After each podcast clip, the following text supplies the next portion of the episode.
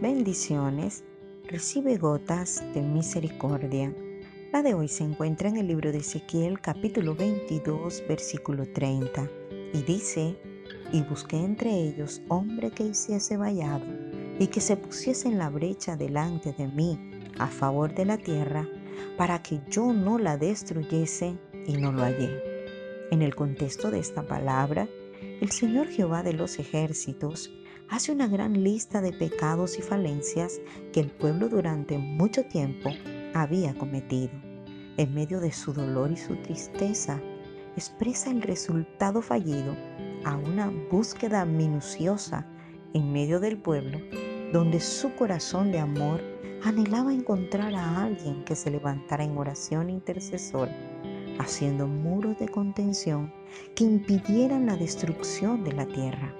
Es increíble observar lo grande de su misericordia y su amor, puesto que, habiendo dado sentencia de destrucción y castigo a su pueblo, esperaba que alguien clamara por perdón y detuviera su ira. Actualmente, la humanidad debe arrojar una larga lista de pecados, trayendo consigo consecuencias en las que Dios mismo trabaja para corregirnos.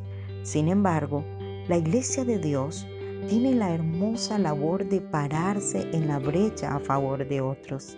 Esto incluye tus más íntimos, como lo son tu familia, tus amigos, tus compañeros y en el caso más lejano, tus vecinos, tus compatriotas, el mundo entero y, por qué no, hasta tus enemigos.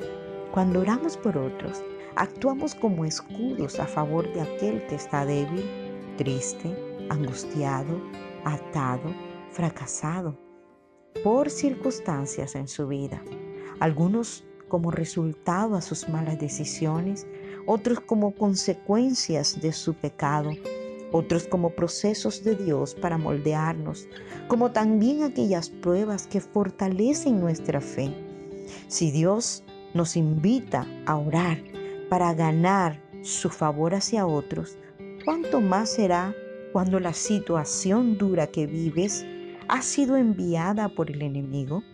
Entonces es necesario rogar por ayuda a nuestro Dios con un corazón humillado, reconociendo nuestro pecado y con la plena convicción de que Él nos oye.